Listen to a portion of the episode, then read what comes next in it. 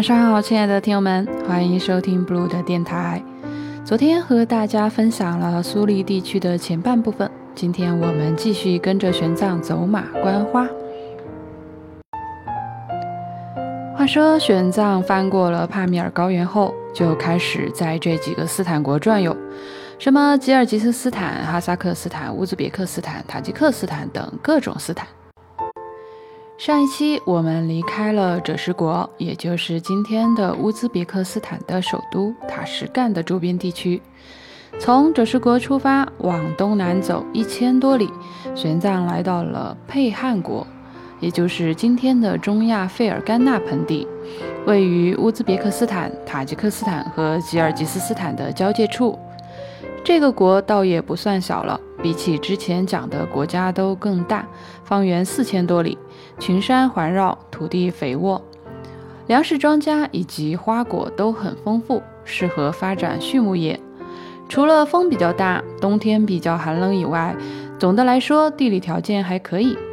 再说当地的民风彪悍，但被玄奘形容他们形貌丑鄙，这个也许是各个民族的审美差异吧。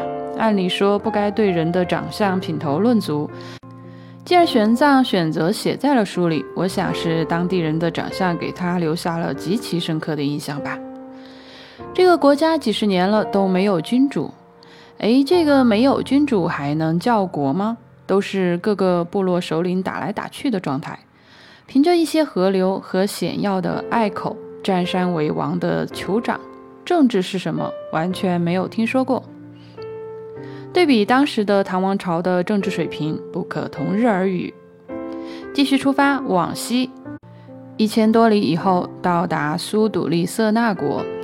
这个国家的名字有点绕口，是一个梵文名字，意思是干燥，也就是今天的塔吉克斯坦西北部的沙赫里。这个国家倒是有君王了，但还是突厥的属国。一路过来，基本上这些个小国家都受到突厥的控制。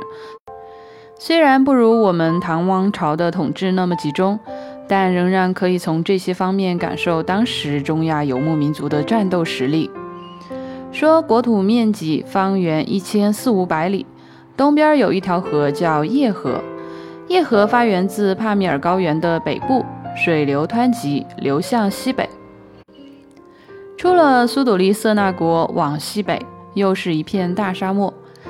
还记得之前说的让玄奘差点归西的那片莫赫岩气戈壁沙漠吗？幸运的是，这次玄奘不再是一个人穿越沙漠了，有高昌国王亲派的护送人马，再加上积累了之前的沙漠旅行经验，一路上寻着沙漠里的死人遗骸，沿途做着记号。这次走了五百多里，顺利的出了沙漠，到达了萨莫建国，唐朝也叫康国，也就是今天的撒马尔罕，乌兹别克斯坦的第二大城市，丝绸之路上的重要枢纽，连接中国、印度和当时的波斯帝国。撒马尔罕是中亚地区最古老的城市之一，丝绸之路上的商人粟特人就来自这里。后来的花剌子模帝国和铁木儿帝国都曾在这里建都。两千年的时候，撒马尔罕古城整体被联合国教科文组织评定为世界文化遗产，成为世界著名的旅游目的地。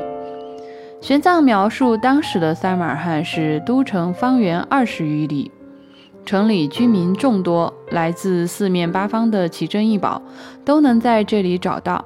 土地肥沃，植被繁茂，出产良马，手工业发达，气候温和舒适。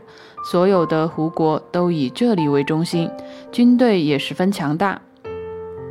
在历史上还有很多对撒马尔罕的描述，比如马其顿帝国的亚历山大大帝说：“我所听说到的一切都是真实的，只是撒马尔罕比我想象中更为壮观。”另外，还有马可·波罗在他的游记里说，萨马尔罕大城是一个宏伟壮丽的城市，可见善于经商的粟特人把萨马尔罕建得多么的美轮美奂，令中西方各国的旅行者都赞叹有加。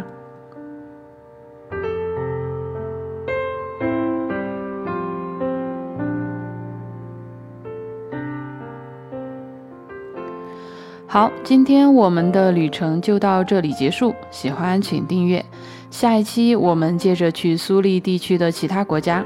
拜拜。